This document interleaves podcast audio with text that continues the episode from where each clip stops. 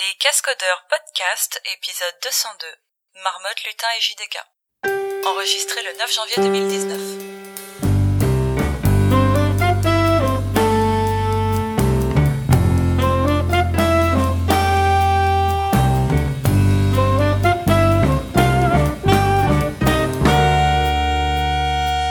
Bonjour et bienvenue au Cascodeur épisode 202.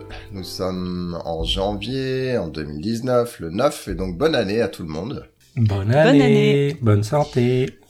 Voilà, tout plein de bonnes choses, plein de temps de développement et de plaisir. Euh, je suis, comme vous avez entendu, rejoint par Audrey et Guillaume, Bonjour. Bonjour. les autres euh, ayant des choses à faire ou quelque chose comme ça. Il paraît qu'il y en a un qui a un CFP à relire. Ouais, ben il y en a d'autres. Alors, je... c'est Ah, pas la bonne excuse. Il y en a deux autres d'ailleurs, parce que toi aussi t'es un peu dans le dans le machin Ouais, côté mais DevOps moi, euh, moi j'en ai un peu moins quand même que vous. Ah oui. C'est plus simple. Ok. euh, alors, euh, ben on, a- je pense qu'il y a pas mal de quoi discuter, donc on va se lancer directement. On va commencer par. Alors, j'ai pas tout compris. Alors, je vais laisser les gens démarrer, mais pour le moment, il y a l'informatique qui devient. Devient une Discipline. discipline. Parce que jusqu'à présent, dans euh, C'était quoi avant? L'enseignement, l'éducation, etc. Ah, je sais pas Avant trop- c'était un des parents pauvres de l'enseignement. Ouais, et puis je sais pas trop comment c'était Voilà. euh, distingué. C'est une matière peut-être, mais pas en soi une discipline. Ah je non, sais pas s'il y a une différence entre les deux. Mais en tout cas, maintenant, l'idée c'est qu'il va y avoir un CAPES d'informatique et aussi peut-être plus tard une agrégation d'informatique, ce qui n'existait pas avant. Il y avait pour les maths, pour d'autres matières, mais pas dans cette discipline-là. Et toi, vas-y Audrey, tu... Non, mais c'est en fait c'est très très simple, c'est qu'ils ont introduit l'informatique dans les dans les programmes scolaires en commençant. Euh, euh, alors je crois que de mémoire ils ont commencé par le lycée puis ils sont redescendus progressivement, sauf qu'à aucun Mm. moment ils s'étaient dit ah mais il faut peut-être former des profs. Bah. Donc, euh, bah, sur les lycées et collèges, c'était souvent les profs de techno qui s'y collaient. Et euh, bah, sur euh, les écoles primaires, c'est un peu plus problématique. C'est un- une manière de, une matière de plus qui demandait aux enseignants de, de gérer. Euh, et donc voilà. Donc là, ça y est, en fait, ils ont, ils ont compris que c'était bien aussi de former des gens pour enseigner des choses aux enfants, de, parce Eh que ouais. c'était un vrai métier, une vraie matière. L'informatique, c'est pas automatique. ah non, ah non. Puis le CIF, ils sont pas hyper réactifs. Hein, c'est pas. euh, donc, c'est quoi le CIF Parce que moi, je me t'ai dit, euh, c'est n'importe qui qui fait un truc sur Twitter, bon. Euh, non, pas du tout. C'est un, c'est une commission, si tu veux, qui va, euh, par exemple, le programme informa- informatique pour tous dans les années 80, bah, ça a été lancé par le CIF. Et euh, donc c'est un- une commission qui existe depuis très longtemps et qui euh, justement est celle qui décide de l'orientation euh, des programmes. C'est celle qui a euh, qui a créé les modules. par exemple, t'as, maintenant tu as des super modules au niveau du bac, alors qu'ils sont accessibles qu'en S, mais c'est c'est eux qui ont décidé tout ça. Et donc nous, ces gens-là, on avait été les voir en 2012 et ils nous avaient euh, bien rigolé en disant bah ouais c'est gentil vos trucs, voilà. Puis là ils sont en train de se dire ah en fait euh, ouais peut-être falloir leur apprendre à coder aux gamins. Mais tu vois, c'est grâce à toi. T'aurais pas été Mm, là. euh, Pas sûr. en tout cas Ouais. on, on va pas au, rythme, au même rythme tu vois eux et nous ça clairement c'est pas du tout. Bon, bah, c'est une bonne nouvelle. Dans un autre domaine, alors je sais pas qui l'a dit, mais je vais laisser intro expliquer. Parce Tu que demandes c'est- vraiment qui l'a mis. Alors ça n'a rien à voir, mais alors pour trouver la transition, c'est pas évident. Mais la marmotte, elle remet le chocolat dans le papier d'alu. Et là, en fait, euh, vous vous rappelez tous de, enfin tous, tous ceux qui sont suffisamment vieux, de cette pub culte de hum, Milka avec euh, chocolat Milka où il y avait une petite marmotte euh, qui mettait le chocolat justement dans le papier d'alu et tout ça. Et ben maintenant c'est des marmottes. euh, où... Alors je sais plus ce qu'elle dit d'ailleurs. Et je crois que c'est le gamin. Le petit garçon, train- il tartine. Voilà. les- Et le petit garçon, il tartine euh, avec de la, la pâte à tartiner, euh, pas pâte à... Non, merde, j'arrive j'arrive jamais à me rappeler du nom. Pâte à Enfin, Milka. c'est pas du Nutella en tout cas. Voilà, c'est pas du Nutella. C'est du Milkella. Du Pâte à, pâte à, pâte à Milka. Mais c'est blindé d'huile de palme tout pareil. Euh, Il y en a moins et c'est de l'huile de palme euh, responsable bio, je sais pas quoi. Donc, Ah, euh. Ouais, par ouais, contre, j'ai vu qu'il y avait moins de noisettes et moins de chocolat, ça, ça m'embête. Mais je vais tester quand même pour voir. Donc, il y a une nouvelle pub et c'est rigolo parce que Voilà. souvent, euh, on fait des blagues aussi. C'est un peu quand même dans notre euh, esprit euh, culture euh, geek, euh, etc. Cette euh, fameuse marmotte. Donc, je me suis dit que ce serait un, un petit clin d'œil pour démarrer l'épisode. Donc, allez voir la belle vidéo de la pub avec euh, avec les petites marmottes, c'est rigolo. Et ils étaient forts aussi, même au niveau euh, euh, réseaux sociaux là. Euh, parce qu'il faisait du, du teasing. Ouais, la, la marmotte revient, la marmotte revient. Et il y avait plein de tweets, par exemple, genre, alors est-ce que la marmotte va jouer dans les jeux de télé, pas pas télé-réalité, euh, ouais, de, c'est les émissions de télé-réalité. est-ce qu'elle se lance dans la chanson ou je sais pas quoi Ils avaient trouvé plein de trucs différents. Et ben non, la marmotte. Bah, si la gaffe faisait encore son émission, elle aurait été dedans avec le l'espèce de truc. enfin voilà, j'ai trouvé ça, j'ai trouvé ça mignon. Quoi. Bon, bah, vu qu'on est là-dessus, euh, ce cet épisode n'est pas sponsorisé par Mika. Hein, voilà, voilà. sponsorisé par vous, euh, les Patreons. Et donc, si vous êtes intéressé pour nous aider à, à tenir euh, financièrement ce podcast, allez sur patreon.com slash les cascodeurs. Euh, ça continue à monter. Merci, merci beaucoup. Euh, à tout le monde de, bah, de, de, participer. Je suis en train de regarder. On en est à 116 patrons et 344 dollars par mois. Alors ça, c'est brut. Après, il y a la plateforme qui prend de l'argent. Il y a les transferts en euros qui prend de l'argent. Il y a l'État qui prend de l'argent, etc. Mais j'ai fait ma première euh, déclaration euh, donc d'auto-entrepreneur euh, avec mon premier chiffre d'affaires de, l'année dernière. Et ouais. On va pouvoir sabrer le champomis au moins. c'est ça celui qui a la date limite de consommation.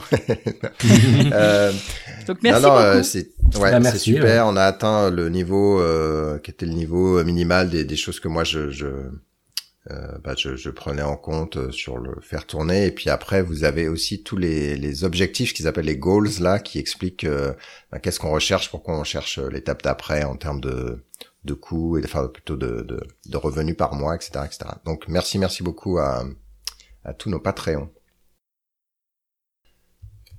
Voilà, on va passer aller au langage. Et puis, bah, c'est le début de l'année, et donc quelqu'un a fait quelques prédictions autour de Java en 2019. Ouais, alors ce quelqu'un c'est Ben Evans, euh, qui est un membre bien connu de la communauté londonienne. Et euh, donc parmi les, prédictions, euh, donc il y en a il y en a une dizaine à peu près, euh, et notamment Java 11 qui serait qui représenterait 10% de la prod Java à la fin de l'année. En fait, 10% des applications en prod tourneraient sous Java 11 à la fin de l'année. ce qu'il explique notamment par le fait qu'il n'y ait pas de, enfin, il voit pas, en tout cas pour cette année, un portage massif des applications Java 8 vers Java 11. Ce qui paraît assez logique parce que mm, mm. Euh, d'après lui, il y a peu d'équipes qui ont vraiment les ressources pour réarchitecturer, retester de bout en bout euh, leur stack euh, suite à une migration comme celle-là. Et ouais, puis surtout qu'on entre dans une nouvelle ère en termes de façon de distribuer le, le, le JDK. Voilà, il y a beaucoup de questions qui sont posées, donc c'est faut il est urgent d'attendre, comme on dit en français. C'est ça. Et, euh, et d'ailleurs, une autre de ses prédictions, c'est qu'il y aura 50% euh, des runtime Java 8 et Java 11 qui seront en production, qui seront euh, des runtime OpenJDK. Euh, c'est enfin ce qui il reparlait du fait qu'Oracle a lâché le leadership de Red Hat sur sur à Red Hat pour Java 8 et que il est fort probable que la même chose arriverait pour Java 11 euh, dans les autres prédictions, il y avait le fait que Java 13 serait probablement release dans les temps. Euh, c'est en même temps, voilà, c'est une c'est une feature release, pas une long time support, donc il n'y a pas vraiment de raison qu'il y ait de retard. Euh, par contre, il voit pas l'inclusion des value types, même en preview feature, donc en vraiment en feature. Euh, découverte, enfin, euh, expérimentale. voilà, expérimental. C'est euh, euh, donc les, les value types, on en a déjà parlé. Hein, ce serait, euh, c'est l'introduction d'un troisième type de valeur fondamentale qui viendrait aux côtés des primitives et des objets. Et ça, c'est d'une telle complexité à introduire dans le langage que ça lui paraît difficile que ça apparaisse cette année. je crois qu'il y a eu des premières previews, mais vraiment en mode expert, etc. Peut-être que Rémi ou, ou José en ont entendu parler, mais c'est pour le moment, c'est vraiment, vraiment, vraiment expérimental. Donc, euh, a priori, il n'y a pas de raison que, enfin, il y a peu de chances qu'on l'ait euh, cette année. Euh, il y a aussi des prédictions sur sur Graal, qui pour lui deviendrait le compilateur just in time par défaut. Il y a beaucoup de buzz sur Graal, mais je sais pas quand même, ça me paraît un peu fort d'aller jusque là, tu vois. Oui, j'étais pas. C'est une partie des hum, prédictions qui m'a laissé assez sceptique parce que euh, il y en a une où il dit clairement 30 à 40% des applications Java 11 utiliseront euh, Graal just in time. Ça me paraît énorme. Ça me paraît énorme vu qu'il manque encore hein. beaucoup ah de. C'est vrai Il manque quoi Toi, tu y crois, tu disais Bah, il y a, il y a encore pas mal Ouais. de choses qui sont pas supportées euh, dans des features de base comme du logging, des choses comme ça. Enfin, en tout cas, c'était le cas il y a deux trois mois. Après, j'ai pas regardé Du comment ils avaient avancé. mais- Ah, du Bah, logging je- de ce qu'il fait ou De non, de bibliothèque de logging, je crois. De Qui marchait pas avec Graal ouais. Parce qu'en Enfin- fait, il y a, il y a encore, il reste pas mal de choses au niveau euh, réflexion ou autre qui fonctionnent pas euh, et qui, enfin, moi, je me dis, euh, Attendez, attendez, attendez, faut pas tout mélanger. Il y a Graal le compilateur et il y a Graal la, la VM qui Ouais. fait de la compilation Ouais. native. Oui, c'est vrai. Ouais. C'est deux choses différentes. Il Mm. en parle d'ailleurs. Le Grave, le compilateur, je pense qu'il est quand même euh, sérieusement mature. Enfin, il est quand même bien mature maintenant. C'est le fameux compilateur que Twitter utilise euh, en production là, de, quand même depuis un certain temps parce que ça leur fait gagner euh, de la performance et donc euh, du pognon en termes de, enfin, dépenser moins d'argent au niveau infrastructure. Euh, donc celui-là qui rentre dans OpenJDK officiellement et qui soit une option et que les gens euh, l'adoptent, euh, moi j'y crois pas mal. GraalVM, le truc qui compile en runtime, effectivement, ça sera plus encore en état d'expérimentation. Moi j'y crois quand même, je pense que ça sera un gros gros tournant de- dans l'univers Java. Euh, mais effectivement, ça, ça c'est un tournant qui prend du temps parce qu'il y a, euh, c'est pas juste, ben on change le compilateur et rien d'autre. Il y a, il y a pas mal de choses à changer derrière. mm, mm. Donc effectivement, pour lui, il y avait voilà, il parlait des deux et euh, pour lui, il y aura de plus en plus euh, de déploiements GraalVM en prod. Et il rappelait le fait que justement GraalVM ne couvre que Java 8, alors que le Graal euh, Just in Time, lui, il est dispo que pour Java 11 et plus. Et euh, ce qu'il pense qu'il pourrait arriver, c'est qu'il y a un- finalement un split en, en deux communautés, euh, chose qui n'arriverait pas avec le langage euh, lui-même, hein, puisque ça, il prenait l'exemple de Python où la communauté a pas mal splitté entre le 2 et le 3, et il disait bah là, il n'y a pas de raison parce que le, le le corps du langage ne change pas, euh, donc euh, voilà. Mais d'après lui, le split, il pourrait venir autour de ça. Et euh, il pourrait, euh, il, est, comment dire, il euh, émettait comme hypothèse le fait que le Graal Just in Time euh, pourrait surpasser le compiler C2 effectivement. euh. Alors Et- moi j'ai une j'ai une vue un petit peu différente de lui. Euh, alors déjà le fait que effectivement ça va pas faire. Non, je crois qu'il disait pas que ça allait pas faire justement deux communautés contrairement à Python. C'est pas ça qu'il disait? Alors, il le disait au niveau du langage. Par contre, au niveau Ouais. du split entre euh, justement euh, les utilisateurs de GraalVM, les utilisateurs de Graal Just in Time, il pense qu'il pourrait y avoir un split à ce niveau-là. D'accord. Alors au niveau du langage, je suis d'accord avec lui parce que de toute façon les modules euh, personne va les utiliser, donc euh, il y aura pas de de de, de gens qui seront en module et bah non mais bon soyons réalistes. hein, ah bah mais- ça va prendre du temps, hein. ça va être l'enfer donc. euh. Bon, ça sera pas utile, hein, mais et puis euh, et effectivement au niveau de GraalVM, alors GraalVM il y a déjà une, alors je sais pas si c'est une branche ou déjà dans Master, mais ils ont rattrapé hein, Java 11. Euh, donc je, c'est sûr que en fait c'est pas tant la version du langage euh, qui sera en retard, mais plutôt qu'effectivement GraalVM il y a des il y a des contraintes naturelles qui sont imposées par les choix qu'ils ont fait en termes de euh, d'approche et du coup il y aura euh, il y aura un petit peu deux univers ça c'est sûr enfin moi je, suis d'accord avec lui là-dessus pas forcément sur la division entre telle version du langage et telle et telle autre Et alors euh, vers la fin, moi il y a une il y a une de ces prédictions où j'étais quand même pas mal sceptique. Globalement, Kotlin, bon. Oui, il va y avoir quelques utilisateurs, mais ça restera tout petit, ça dépassera pas ce cas-là. Enfin, à l'entendre, tu vois, c'est pas du tout, euh, ça va pas prendre tant que ça et ça va retomber comme un soufflet. Et là, j'ai déjà un peu plus de doutes, honnêtement. Mais euh, Bah, peut-être biaisé malgré aussi. tout, bah, malgré tout, si tu regardes, il y a eu quand même des langages alternatifs assez populaires, euh, que ce soit Groovy, Scala, etc.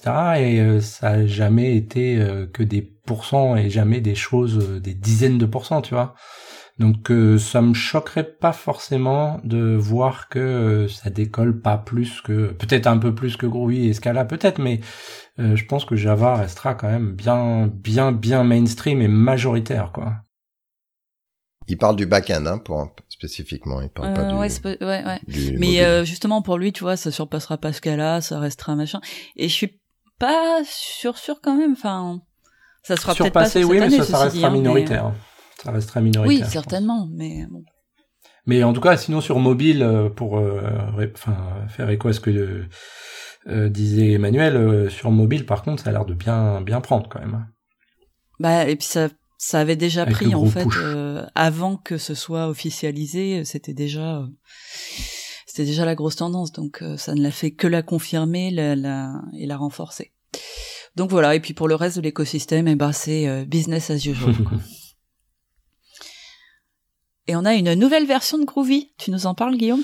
Ouais, bah, deux- 2.5.5, mais il y a aussi la Alpha 4 de la 3.0. Alors la 2.5.5, il y a des petites améliorations, mais c'est pas, enfin, euh, c'est, notre version de, de principale, mais de, quand on est en 2.5.5, c'est euh, maintenance, etc. Donc on a des petites choses, mais c'est euh, des améliorations de perf, des petites choses minimales comme euh, des nouvelles méthodes sur, euh, sur les chaînes de caractères, des choses comme ça. Euh, des, des petites améliorations sur les, euh, le typage statique. Euh, après, ce qui est presque plus intéressant à la limite, c'est justement le fait que il y a, la, je pense que ce sera, j'espère que ce sera la dernière alpha de la 3.0 et qu'on va passer après en, en bêta, où là donc on a euh, le nouveau parseur, nouvelle syntaxe, enfin nouvelle syntaxe, euh, qui permet en tout cas de, de, de supporter les syntaxes de, de Java plus récents, toutes les lambda, etc. Euh, On l'avait toujours pas sorti, c'est que en, en termes d'alpha. Euh, donc là, ça va être un petit peu plus intéressant une fois qu'on aura une, une version euh, réalisée euh, là-dessus avec la, la 3.0 et ce nouveau parseur. Voilà.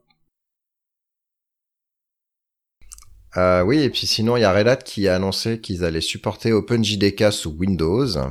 Alors, c'est pas euh, gratuit, mais c'est si vous êtes client, euh, enfin, si, vous avez OpenJDK sous Windows et que vous voulez du support, vous pouvez maintenant passer par Red Hat pour avoir ça. Euh, après, si vous utilisez déjà le middleware Red Hat, euh, j'y bosse, enfin le serveur d'application, etc., ou, ou tous les autres trucs, c'est sera supporté sous Windows et le OpenJDK sera supporté sous Windows pour vous aussi. Voilà, donc c'est euh, une option encore au niveau des, euh, des distributions euh, OpenJDK que vous voulez utiliser euh, dans vos entreprises ou ailleurs d'ailleurs. Voilà, on va passer. Ah oui, il y a Shenandoah qui va arriver dans OpenJDK 12. Euh, donc ça sera intégré dans la 12. Alors je crois que quand ça rentre, c'est que c'est quand même euh, bien avancé parce qu'ils veulent pas des trucs expérimentaux dans les dans les versions. Maintenant qu'on a des versions tous les six mois, donc c'est une étape supplémentaire euh, sur Shenandoah. Euh, Faut peut-être qu'on rappelle le ce que c'est ouais, par C'est contre. ce que j'allais dire. ouais. c'est un garbage collector à pose euh, très petite. Donc c'est un concurrent de G1 euh, qui est le garbage collector par défaut maintenant dans les versions récentes de Alors c'est- oui, oui et non en fait parce que euh, G1 il fait parce que la particularité de Shenandoah c'est qu'il fait le travail alors je sais pas si la traduction est correcte mais d'évacuation de manière concurrente ce que ne fait pas G1 qui parallélise toute une partie du travail mais pas cette partie-là justement. Ouais, en fait, Shenandoah, ils utilisent euh, la même approche. Alors, je crois que c'est C4 le nom, enfin celui d'Azul, qui euh, qui en fait, euh, Azul c'est Oui. Zing, celui qui Zing, Zing, voilà, pardon. mais qui n'est pas open source contrairement à Shenandoah. mais et qui, euh, alors celui de d'Azul s'appuie sur un patch du du kernel Linux, mais Shenandoah non. Et euh, en fait, c'est c'est une approche où euh, au lieu de dire bon allez on va marquer les objets euh, qui sont euh, qui sont vieux, enfin qui sont qui ne sont plus utilisés, etc. C'est plutôt euh... attends c'est quoi l'approche? Euh, Bon je suis désolé, je vais pas vous le raconter parce que là je vais dire une bêtise. Euh, c'est différent. non c'est la la même approche ouais, que que Zing et qui euh, permet d'avoir un, un temps de pause euh, limité. C'est-à-dire le paiement il est à l'accès, il est tout petit mais il est à l'accès donc c'est un peu plus cher à l'accès si on tombe sur un objet qui a été déplacé. Oui, c'est ça, c'est au niveau des déplacements des objets en fait. Quand on déplace un objet, euh, on le prend, on le déplace et du coup toutes les références à cet objet, faut les changer. Donc c'est pour ça qu'on arrête, on arrête la VM en gros entre guillemets, on la, on la met dans, le- dans la glace, on change toutes les références et on la réactive et comme ça la VM elle continue son travail. Là, euh, l'approche c'est, euh, on fait pas ça. Quand on atteint un quand on atteint un objet qui a été bougé, on a un- une, exception qui, existe et qui du coup va aller voir une table qui référence le déplacement de l'objet et du coup on sait la nouvelle version et on met à jour en lazy au finalement. Finalement, donc ça coûte un peu plus cher à l'accès à l'objet qui a été déplacé, mais ça permet d'éviter toute cette pause euh, et de changement des références des objets. Donc c'est ça, c'est ça la clé à la base de Shenandoah. Puis après, j'imagine il y a plein d'autres d'autres approches et optimisations. Voilà. Ouais. On peut pas. Ouais. Ouais, on peut passer au framework exactement. Mm. Euh, bon, ben au framework qui disparaissent ou qui se mettent en maintenance en tout cas. Euh, Netflix, euh, en fait, leur première stack open source là euh, sur les microservices, etc. Elle est de petit à petit euh, mise un peu au rebut. Donc Ribbon, Ribbon, je crois, Istrix maintenant, ça y est, ils sont en mode maintenance. C'était la dernière release là, il y a pas longtemps. Ils l'utilisent encore dans quelques-unes de leurs stacks, mais ils sont passés à autre chose maintenant. Et, euh, qu'est-ce qu'ils utilisent maintenant? Alors en fait maintenant ils s'orientent plutôt vers euh, des implément ce qu'ils appellent des implémentations plus adaptives, c'est-à-dire qu'ils vont euh, aller vers des implémentations qui réagissent aux performances d'une application en temps réel plutôt que de se baser sur une configuration prédéfinie. Donc euh, voilà, ce qu'ils disaient c'est que globalement Istrix maintenant est arrivé à un niveau où il est suffisamment stable pour leurs besoins à eux, ce qui fait qu'ils y mettront plus d'énergie puisque euh, ils partent sur ça. Et donc commande soit d'aller vers Resilience 4J pour un truc un peu similaire à Istrix mais qui serait euh, qui serait maintenu et puis euh, sinon leur propre truc je crois qu'il n'est pas open source pour information. Euh, voilà, on va parler de Micronaut qui dans une version la 1.01 a rajouté la possibilité de faire tourner certaines applications Spring Boot comme si c'était des applications Micronaut. Donc est ils prennent les applications Spring Boot, mais ils prennent pas le runtime Spring Boot, euh, ni Spring DI, Despondence Injection, euh, ni, quoi, ni, quoi, que ce soit. Ils regardent les annotations, ils transforment ça dans la façon dont euh, Micronaut fait le fait le boulot. Et puis, euh, en gros, vous faites tourner une application Micronaut, sauf qu'elle elle utilise les la façon de déclarer que sont les applications Spring ou Spring Boot. Donc c'est intéressant, ça couvre pas tout, hein, loin de là, euh, mais c'est intéressant de voir euh, les choses possibles et ça permet d'ouvrir la question qu'est-ce qu'une application Spring? Je crois qu'on avait parlé à Devox. Euh, on avait déjà parlé à Devox, mais là c'est un article InfoQ qui va un peu plus, InfoQ hein, qui va un peu plus dans le détail. Je suis curieux de voir jusqu'où on peut aller avec ce modèle de ahead of time compilation. Ouais parce qu'il y a forcément peut-être des choses qui seront inhérentes, euh, enfin de manière euh, purement dynamique, qui ne peuvent être faites qu'au runtime, j'imagine, et euh, du coup il y a peut-être certaines choses où on, verra les limites. Je, je suis curieux de voir jusqu'où ils arrivent à aller en fait avec cette approche. Mais c'est assez génial hein, de, de ah voir ça. C'est clairement génial. Ouais, ouais. Après, il y a une partie euh, exécution, tu vois, les templates euh, Spring, euh, comment ils appellent Spring Data, ouais. Spring Data euh, template, voilà, tout cela, bah c'est du c'est du runtime, c'est pas de la, la, déclaration, euh, des choses que tu peux faire ahead of time. Enfin, il y a une partie que tu peux préconfigurer ahead of time, mais c'est quand même du boulot qui est fait au runtime. Voilà, on va passer au web et là, pouf, qu'est-ce qui se passe? Pouf, un navigateur en moins. Pouf. En moins, non.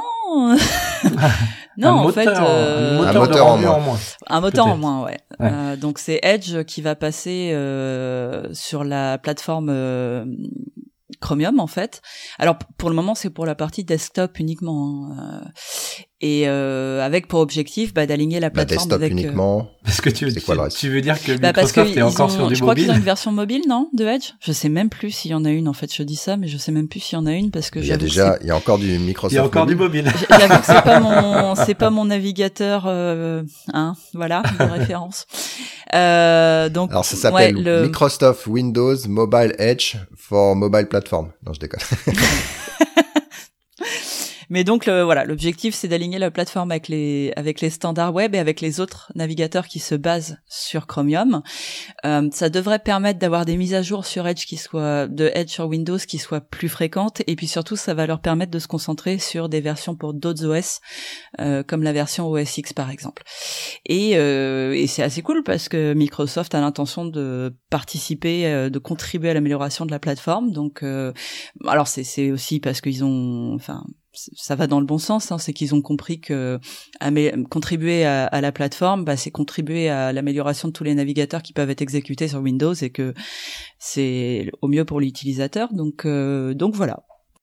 Alors, j'ai deux questions, plusieurs questions. Donc la première, c'est euh, moi j'étais resté sur euh, OS iOS avec le fait que tu étais obligé d'utiliser Safari pour tout rendu web.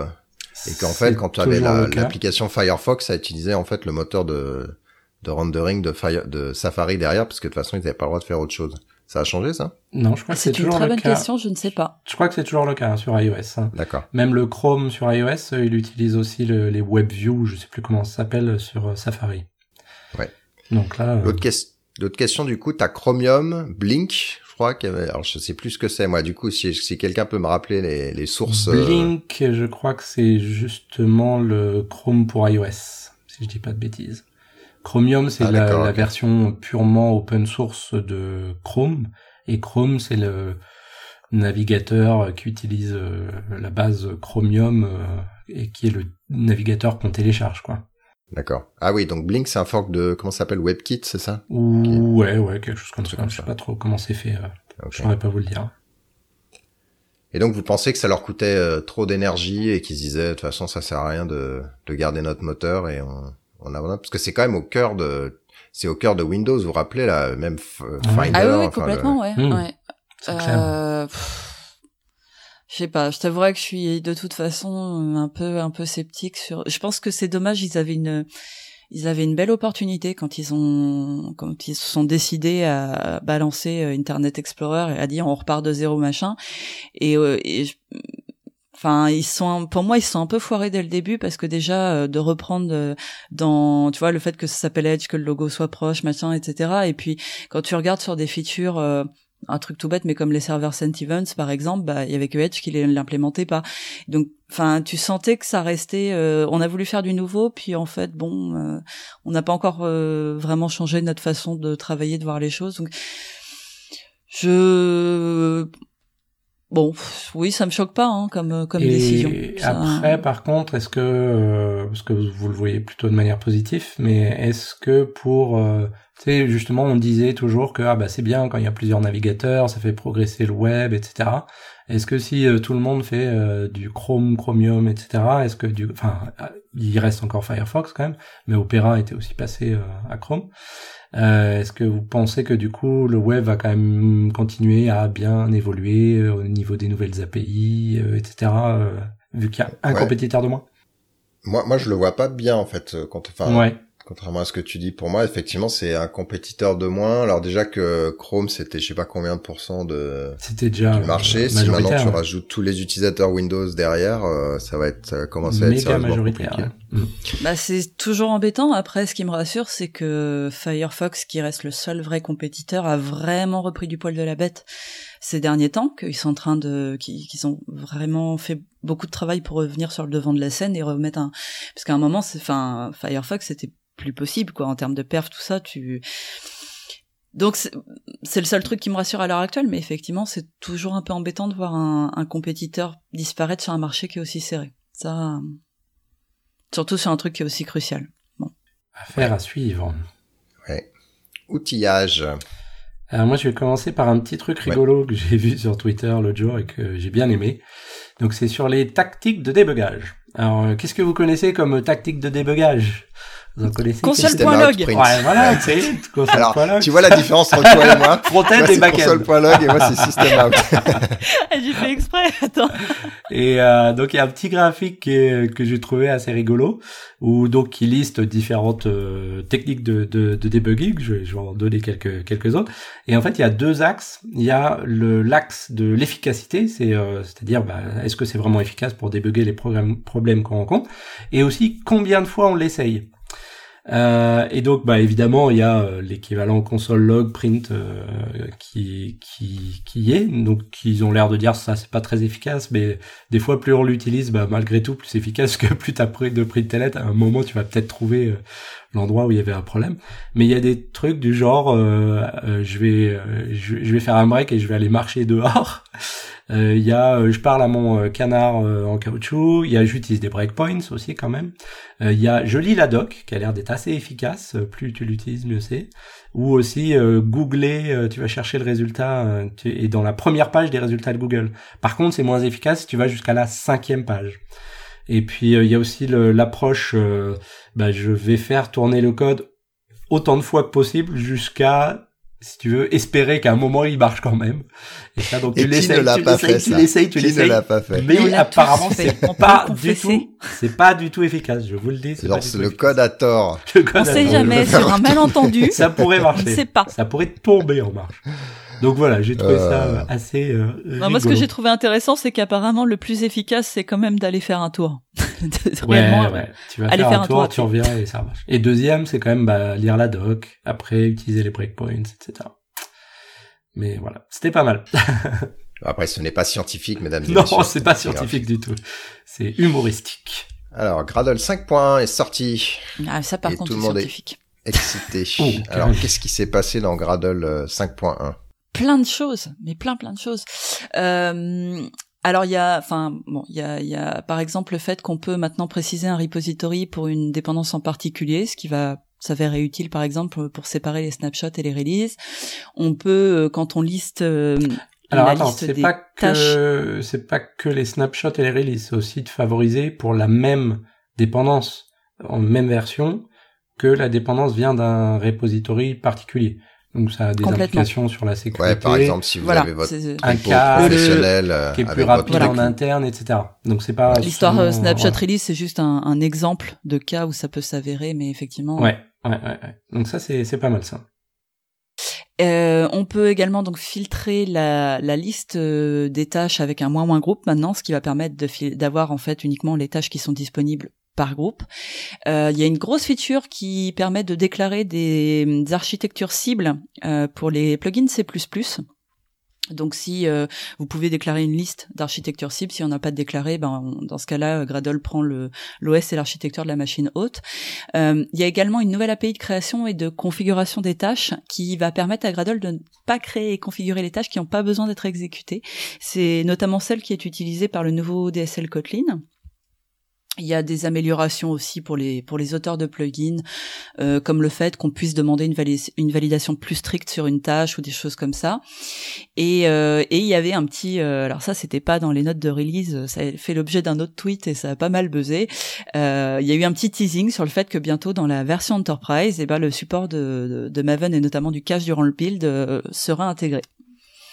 Voilà. Et donc on avait une petite vidéo où il lançait les deux builds en parallèle et le build euh, lancé par Gradle prenait deux fois moins de temps, voire plus. C'est ça, mais c'est le support pas de Maven, mais du Maven POM en fait. Ouais, voilà, c'est ça. Donc normalement, c'est comme euh, ce qu'a fait Micronaut. Ils prennent les métadonnées de Maven, mais en fait ils l'implémentent en ouais, ouais. Voilà. Et donc il y a, y a deux en version entreprise. Et c'est en version entreprise. Ouais, donc oui, ce sera en version entreprise. C'est pas encore dispo. Hein. C'est c'est vraiment un teaser, mais. Euh, donc ça exécute en quelque sorte des pommes comme euh, le fait euh, Maven, mais en plus donc ça utilise comme optimisation le cache qui Exactement. fait que ça va pas recompiler ou rebuilder des choses qui sait qui n'ont pas besoin d'être rebuildées et compilées. Ce qui est l'approche donc euh, qu'utilise Gradle depuis depuis toujours quoi. Et c'est ce qui fait que Gradle a été beaucoup plus rapide que, que Maven. Donc là ils ajoutent ça à Maven donc ceux qui ne souhaitent pas passer à Gradle auront quand même des bénéfices en utilisant, mais bon là c'est la version Enterprise. Et aussi ils ont leur système, il y a donc le build cache et puis il y a aussi les euh, ah comment ça s'appelle là les euh, les, les trucs de les tickets de, de résultats de build là j'ai oublié le nom de la feature euh, qui permet euh, donc ça aussi c'est ça fait partie de d'Enterprise aussi. Nous, on l'utilise pour pour l'open source. On peut aussi, euh, nous, on en bénéficie par exemple sur euh, le projet Groovy. Les build scans, voilà, j'ai retrouvé. Et ça, tu peux voir tout euh, tout le reporting de comment s'exécuter ton build, voir ce qui prend du temps, les problèmes, etc. Et c'est très intéressant comme données qui sont qui sont retournées quoi. Effectivement, on le voyait à la fin de la vidéo. Donc mm. ça fait partie, ouais, du, du truc supporté. Yes. Donc voilà. Euh, un petit article Docker Commons, euh, une, cheat sheet, donc euh, c'est horrible à dire ce truc. Euh, c'est un, un, article qui date un peu, mais que j'ai retrouvé, que j'ai trouvé sympa, qui est assez court. il revient sur les concepts principaux de Docker et les principales commandes à connaître. donc c'est pas mal en, en pense bête, j'ai trouvé. sinon GitLab qui a fait une release de sécurité Donc il y a trois versions, la 1.6.1, la la 11.6.1 pardon, la 11.5.6 et la 11.4.3 euh, qui concernent les GitLab Community Edition et Enterprise Edition et c'est des gros gros fixes de sécu donc il est vraiment recommandé de mettre à jour parce qu'il y a des bugs, euh, il y a la liste des bugs hein, dessous si ça vous intéresse. Euh, il y a des trucs vraiment qui craignent. Donc euh, il vaudrait mieux pas trop traîner sur ce truc-là. Euh, GitHub également qui a annoncé quelques nouveautés avec euh, cette nouvelle année. Euh, donc maintenant le nombre de repos privés pour les comptes gratuits est illimité et on peut avoir jusqu'à donc trois contributeurs par projet. Et puis ils ont annoncé un un projet unifié pour la partie enterprise. Donc, euh, c'est-à-dire qu'avant il y avait Enterprise Cloud pour euh, justement le, les GitHub renaient dans le cloud et l'Enterprise Server pour les versions hostées chez soi. Et maintenant c'est une seule, euh, un seul projet, le projet GitHub Enterprise, et les deux sont accessibles pour le prix d'un. Et avec GitHub Connect, vous pouvez passer de l'un à l'autre. Voilà. Sachant que en fait GitHub donc avant, ils avaient un modèle. Euh, alors déjà, c'est GitLab qui avait cette notion de repo privé euh, illimité en fait. Donc euh, Bitbucket. Bitbucket. Euh, Bitbucket, pardon. Je crois que c'est Bitbucket, ouais. Probablement la pression un petit peu. Et puis euh, leur version payante, en fait, elle est par siège. Et donc, euh, quand vous commencez à mettre euh, pas mal de contributeurs euh, sur un projet dans une entreprise, vous commencez à voir assez vite la, la, facture quand même. Donc, vous pouvez avoir autant de repos privés que vous voulez, mais c'est paiement par siège. Donc, c'est ça qui... c'est ce modèle-là leur a permis, je pense, de booster les... Le, les ventes, enfin en tout cas le revenu, de manière assez significative. Donc pour ceux qui se demandent bah, la, la, différence qui reste, parce que j'ai vu la question passer sur Twitter entre le euh, GitHub gratuit et la version pro, c'est tout simplement que le nombre de contributeurs est illimité en version pro et que vous allez avoir les outils de code review que vous n'avez pas en version gratuite. Mais ça, a priori, c'est les deux seules différences qu'il y a maintenant. D'accord. ASCII Doctor J 1.6 est sorti. Alors ASCII Doctor J, c'est la version, euh, c'est le binding Java de l'implémentation ASCII Doctor en, Ruby, donc ça utilise JRuby. La version 1.6 est sortie. Euh, alors ne vous précipitez pas, enfin précipitez-vous dessus, mais sachez que il, donc il parle de le versionnement sémantique, mais en fait euh, il, il l'honore pas dans cette version-là, ce qui fait que ça ressemble plus à une 2.0 qu'une 1.6. Je pense qu'ils veulent juste rester alignés avec euh, c'est une, en fait, C'est une version de transition. Ce qu'il expliquait, c'est que c'est une version finale où ils ont résolu notamment des bugs, ils ont apporté des, des, améliorations, et que ça va être la dernière version avant le passage à SEMVer, justement, qui arrivera avec la 2.0. C'est ça le, le truc. D'accord. Donc c'est l'équivalent dans les gens qui connaissent, connaissent Lucene de la version 1.9, euh, 2.9, euh, où euh, c'est là où ils disaient bon, on va casser les choses. Donc dans la 1.9, on fait euh, on fait nos essais en gros et euh, en gardant les anciennes API, les nouvelles API et là on passe à deux, sauf que là ils n'ont pas gardé les anciennes API. Mais euh, de ce qu'ils ont dit, c'est qu'ils ont appris pas mal sur le binding. Hein. Euh, ouais, ils ont sur le binding Ruby, Java, ils ont appris pas mal de choses et ils voulaient nettoyer les choses. En fait, ils l'ont ils l'ont rendu plus pur Java entre guillemets. Euh, y avait il y avait beaucoup de justement de JRuby qui étaient exposés et donc ils ont retravaillé sur ça pour que euh, ça, ça, ait plus l'air d'une API Java native quoi. D'accord. Alors il y a un petit projet d'un de mes collègues qui s'appelle Detective, donc Dep comme dépendance, Detective comme euh, comme un détective. Donc c'est sous la bannière Moditect. Euh, qui est une bannière euh, qui permet de jouer avec les modules, notamment, euh, enfin des petits projets Java qui améliorent l'usage, l'exploration des, modules Java justement. Alors Detective, c'est pas du tout sur les modules, mais ça permet de dire voilà, moi je veux pas. En fait, quand on veut pas qu'un qu'un package ait des dépendances vers un autre package, donc on le voit avec des euh, des, des, outils comme Sonatype ou des choses comme ça. Là, Detective, il vous, va vous casser votre build euh, explicitement. Au, alors c'est un, c'est dans le compilateur Java puisque c'est un, un, un, plugin APT, euh, donc qui va euh, littéralement à la, pendant la compilation. APT, euh, ça marche plus. Hein. Ouais, bah justement. Et la péter le build si euh, si tu ton package euh, je sais pas quoi euh, core modèle euh, dépend du package interface utilisateur par exemple. Et donc c'est vous qui définissez les règles en disant bah ce package là il a le droit de dépendre de tel de celui-là et de celui-là. Et puis tel autre package peut être dépend à des dépendances. Enfin, ces packages-là peuvent être des dépendances de tous les autres packages, et puis vous utilisez. C'est tout nouveau. Il y a peut-être des choses que vous voulez améliorer. voilà, il est hyper ouvert aux contributions. Donc si c'est des choses que vous avez mis en place dans vos équipes et que vous voulez forcer un peu plus, vous pouvez regarder Deptective. Voilà, on va passer aux architectures. Et il y avait un article, alors pas révolutionnaire, mais alors pareil sur InfoQ, sur l'art de définir des diagrammes d'architecture. Et donc il explique, euh, ouais, il explique des choses un peu communes, de, sens commun, mais qui sont toujours intéressants de, se rappeler. Donc euh, les diagrammes, euh, bah déjà c'est bien parce ça permet de manière concise de voir les choses qui demanderaient des centaines de mots à, à décrire, donc c'est beaucoup plus rapide en termes d'analyse. Par contre, c'est souvent un petit côté imprécis par rapport à des mots très précis sur les sur les choix. Je sais pas s'il le dit ça, mais ça c'est mon ressenti. Euh, et après, il explique euh, les problèmes potentiels, notamment de maintenance, c'est-à-dire que ben on a commencé son diagramme et puis on a continué à développer et puis bon ben il y a aucun rapport avec la réalité. Donc il explique lui euh, les techniques qui qu'il essaie de mettre en place pour limiter ce genre de problème. Et un des points euh, très intéressants qu'il disait, c'est euh, dans un diagramme essayer d'être inconsistant, c'est-à-dire euh, telle couleur verte, elle, c'est pas c'est pas de la peinture, donc telle couleur verte, elle représente telle chose et c'est consistant partout. Et pareil, essayez pas de mélanger des niveaux logiques différents. Si vous êtes sur un diagramme d'architecture, d'infrastructure, c'est différent d'un diagramme d'architecture physique, d'un diagramme d'architecture logique, etc., etc.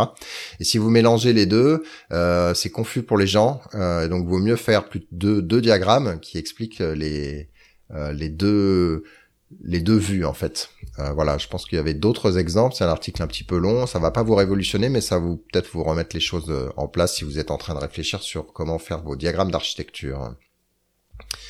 Et puis un retour d'expérience du du magazine Le Guardian, enfin plutôt du journal Le Guardian, sur leur migration de Mongo vers Postgres. Donc Mongo, euh, ils étaient passés vers euh, une base de données orientée documents. Après tout, euh, un journal, ça fait des documents. Enfin, c'est, ça a du sens. Et puis, ils voulaient outsourcer ça vers la gestion dans le cloud d'un truc avec un fournisseur dont j'ai oublié le nom. Au final, vraiment, c'était quoi? Non, c'est pas Amazon. Non, non, non, non, mais ils ont. Ah, Ops, Manager, c'est AWS. Ah oui, non, non, mais c'est un. En fait, Ops Manager, c'est une brique qui était censée leur faciliter justement la gestion euh, de la base de données Mongo. Ah, c'est de Mongo la boîte. Ok, d'accord, pardon. Voilà. Ok. Enfin, je, je, si je, je crois qu'Ops Manager c'était une boîte séparée qui fournissait. Alors non, mais c'est pas que ce soit une boîte séparée, hein, ça c'est pas. pas. Mais c'est que euh, ils sont passés sur un, enfin ils ont, eux ils avaient leur data center, ils sont passés sur AWS, ils ont fait le choix de Mongo et ils ont dû, euh, ils ont pris Ops Manager en pensant que ça allait leur faciliter la vie. En fait. Ouais. Mais Ops Manager, c'est c'est Mongo, MongoDB, c'est la boîte Mongo. Ouais, c'est MongoDB la boîte. C'est pas. Ouais, voilà, exactement. Donc c'est bien un des produits de, de Mongo. Donc au final, euh, ça les aidait pas trop. Ils ont dû faire pas mal de développement d'infrastructures euh, pour gérer les, les choses qu'ils voulaient faire, notamment opérationnelles, et que ben il y avait globalement du manque de retour, euh, d'expérience sur sur la production, la, la, la, maintenance en production de ces choses-là, et notamment quand ils faisaient des requêtes Google et qu'ils trouvaient pas grand-chose, et bon, ils se sentaient un petit peu tout seuls quoi. Ils ont eu bon des, des, petits problèmes euh, à droite à gauche au fur et à mesure du temps, mais ça, ça, ça arrive à tout le monde. Euh, et du coup, bon, ils avaient décidé euh, de retourner vers Postgre. Postgre qui a un mode, euh, enfin qui a un support de type JSON. Euh, donc ils ont fait ces expérimentations là. Et cette explication, enfin cet article, la partie 2 en tout cas, elle explique tout leur plan de migration, comment ils ont fait, comment ils s'y sont pris. Ils ont mis un proxy entre les applications qui utilisaient cette API et et puis pouvoir passer de l'un à l'autre, d'abord en mode euh, complètement dark, ensuite euh, en mode parallèle, euh, ensuite ils ont migré toutes les données.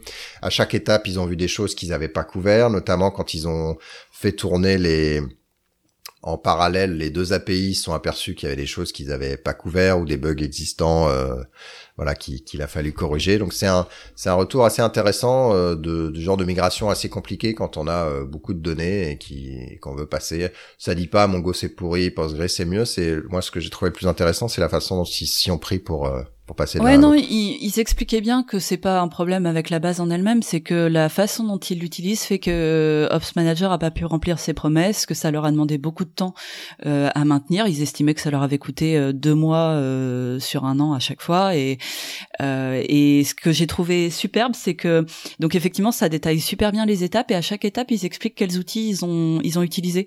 Si alors des fois ils ont développé des trucs en interne. Je crois que c'est le proxy notamment où ils avaient fait un truc avec Et ils sont aperçus que bon en fait ils n'avaient pas un, niveau de connaissance sur Akastreams qui était vraiment bon quand ils ont démarré, ce qui fait que le proxy était un peu défaillant machin, mais comme il allait le jeter après, c'était pas trop grave. Mais il y a d'autres outils comme par exemple à un moment ils ont utilisé Ammonit pour scripter la migration, puis ils se sont rendus compte que ça répondait pas à leurs besoins, mais euh, il y a GoReplay aussi ou qu'ils ont utilisé pour simuler le trafic euh, entre la de la prod sur la pré-prod. Enfin c'est super intéressant. Je l'ai vraiment trouvé très bien et ça donne pas mal d'idées sur enfin quand c'est vrai que quand tu réfléchis à comment je fais une migration comme ça surtout qu'ils avaient je crois 20 ans d'archives à migrer un truc comme ça. Ouais ouais. Donc euh, voilà. Ce que j'ai trouvé rigolo, c'est que le, dernier point, ils se sont dit bon ça y est, c'est vrai, c'est vraiment la fin là, on a tout, euh, tout le trafic va euh, va vers la nouvelle API, c'est bon.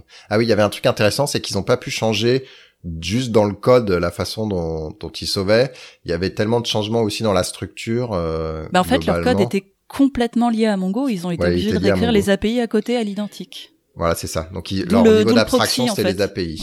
Voilà. Parce que le proxy renvoyait vers, euh, vers, à un moment, renvoyait vers les deux API euh, en parallèle parce qu'il y avait, il y avait une trop, une dépendance trop forte euh, à Mongo. Ouais.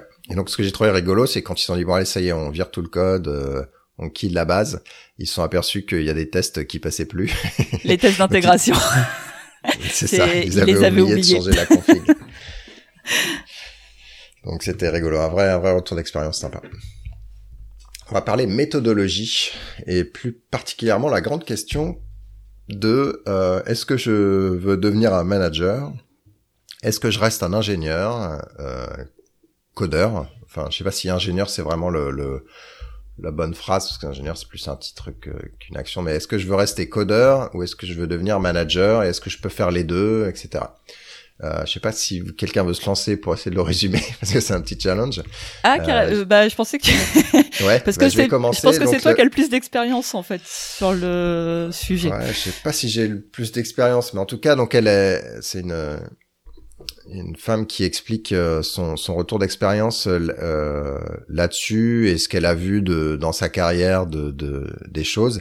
Et le le pire elle dit ce qu'elle dit c'est que le pire conseil de à, à, à donner c'est euh, eh ben tu peux faire les deux en fait. Ça c'est juste euh, pas possible. Elle dit oui on peut faire les deux mais on peut pas faire les deux en même temps. Et c'est là le point clé. C'est-à-dire qu'elle dit elle dit vous consacrez 100% euh, au développement, vous consacrez 100% euh, au manager à un instant donné, mais essayez pas de faire les deux euh, parce qu'il y a plein de, de phénomènes euh, pervers euh, là-dessus. Le premier, c'est que ben, un développeur il a besoin de beaucoup de temps bloqué, isolé pour pouvoir avancer et réfléchir de manière profonde sur les choses. Un manager, son rôle, c'est d'être interrompu pour régler les problèmes courts, régler les problèmes un peu plus long terme, etc., etc. Donc, être interrompu, lire ses emails extrêmement réactifs, c'est réactif, c'est son, c'est son métier, complètement différent du, du développeur. Donc oui, quand vous allez devenir manager et que vous avez votre expérience de développeur, ça va être super parce que vous avez vous connaissez très bien le, le code, vous, vous avez une, une culture et une, un sentiment, enfin un feeling de, des choses et donc ça se passe ça se passe très bien pendant deux ans trois ans et puis cinq ans c'est le moment où vous avez complètement euh, déconnecté de la réalité du, du, développement les choses ont vraiment trop évolué et là vous devenez euh, en fait le pire parce que vous appuyez sur vos, vos expériences d'avant et que c'est une, une, catastrophe et donc ce qu'elle dit c'est vous pouvez faire le, le ce qu'elle appelle le, le pendule c'est-à-dire bah, là je vais faire manager deux ans j'ai mis concentré, euh, et ensuite je vais revenir à ingénieur et ainsi de suite. Et elle dit, ben les meilleurs managers ou les meilleurs ingénieurs, c'est ceux qui font justement ce pendule-là parce que ils ont l'expérience des deux et donc ils, le font. Mais par contre, ils le font de manière sérielle. D'un côté ils font que ça, de l'autre côté ils font que ça. Ouais. Et ce qu'elle disait aussi, c'est que ben il faut, en fait, deux ans, ça peut sembler long, mais que c'est le minimum pour euh, commencer à comprendre ce que c'est que le management vraiment. Euh, pour commencer à être euh, bon là-dedans. Enfin, moi j'ai beaucoup aimé ces deux articles parce que alors elle est, elle est très très cash. Euh, c'est pas dit politiquement correct, donc euh, et il y a notamment un truc que j'aimais bien, c'est qu'elle disait que le management c'est pas une promotion, c'est un changement de profession et que et que c'est ce qui fait que tu vas être mauvais à ça pendant longtemps après avoir commencé et que si tu penses le contraire, c'est que tu fais vraiment mal ton boulot. Et, et elle explique que c'est aussi d'ailleurs ce qui fait que bah t'as beaucoup de gens qui ne renoncent pas au management, même s'ils sont pas heureux dedans, même s'ils font pas des bons managers, etc. Mais parce que c'est perçu comme une promotion et que c'est la raison aussi pour laquelle on manque d'ingénieurs seniors, de, mentors. À un moment, elle dit de vieux sorciers et, c'est vrai parce que euh, justement, t'as pas cette valorisation euh, de, du, bah, du vieux développeur. Et l'autre chose qu'elle explique, euh, quand moi j'ai vraiment ressenti, alors je suis pas manager, mais j'ai fait tech lead où j'ai eu des périodes où Enfin, je pouvais pas toucher l'IDE parce que j'étais beaucoup dans les dans la gestion des gens ou la gestion du, du projet euh, autour. Et il y a, c'est pas du tout la même façon de sortir heureux à la fin de la journée. Euh, c'est même, il y a pas, c'est même être plutôt malheureux à la fin de la journée à chaque fois pendant très longtemps. Mais alors c'est ça que j'ai trouvé génial, c'est dans le deuxième article, celui où, qui s'intitule Monter l'échelle ou faire le pendule. Euh, elle est très très cash sur ce que ça implique d'être un manager et elle explique notamment que bah euh, il y a moins de postes donc il y a plus de compétition, euh, que tes compétences, tes relations, etc. Elles vont pas s'exporter d'un poste à un autre comme nous on le fait comme quand on est côté ingénieur pour reprendre ces mots elle, mais euh, bah là ça marche pas comme ça en fait. Hein, quand tu vas quand tu vas changer de boîte, euh, si c'est pas la même culture managériale, ce que tu as appris ne sera pas forcément transposable, que au final tu seras moins moins employable, que euh, c'est le succès de ta compagnie qui va déterminer la forme de carrière et pas tes propres performances et que en cas d'échec eh ben tu tu y seras lié même si c'était complètement indépendant de ta volonté mais à partir du moment où tu as été identifié comme manager sur ce projet eh ben voilà t'es lié à ça. Et j'ai bien aimé ce, ce, côté très transparent des choses et effectivement elle expliquait qu'à la fin de la journée ben t'es pas capable d'énumérer ce que t'as fait comme on peut le faire euh, côté dev et qu'en plus t'as pas il y a un truc qu'elle qu'elle qu'elle dit souvent euh, c'est le côté euh, tu vas manquer il va te manquer ce pic d'adrénaline que tu as quand t'as appris quelque chose livré quelque chose fixé quelque chose et c'est vrai, hein, c'est c'est extrêmement dur. On se dit ah là, là mais j'ai rien fait de la journée encore. Euh, en fait, on voit les semaines qui passent, on a l'impression de pas pas avancer euh, parce que c'est du c'est vraiment du travail à long terme. Euh, donc on voit les choses, mais on les voit euh, six mois, un an, deux ans, cinq ans après. Euh, du coup, c'est c'est difficile. Donc ah oui, donc quand, tu parlais là de est-ce qu'on monte l'échelle ou est-ce qu'on continue ce fameux pendule pour être pour s'améliorer, c'est faut vraiment quand, on part sur cette carrière de manager, faut vraiment réfléchir à ces choses-là et savoir ce qu'on veut faire. Euh, ou alors euh, décider de bah je sais pas encore donc je commence avec le pendule et après je verrai. Mais quand on monte l'échelle euh, on peut pas rester euh, repartir sur le code en fait. On monte l'échelle on devient directeur senior VP euh, ce que vous voulez.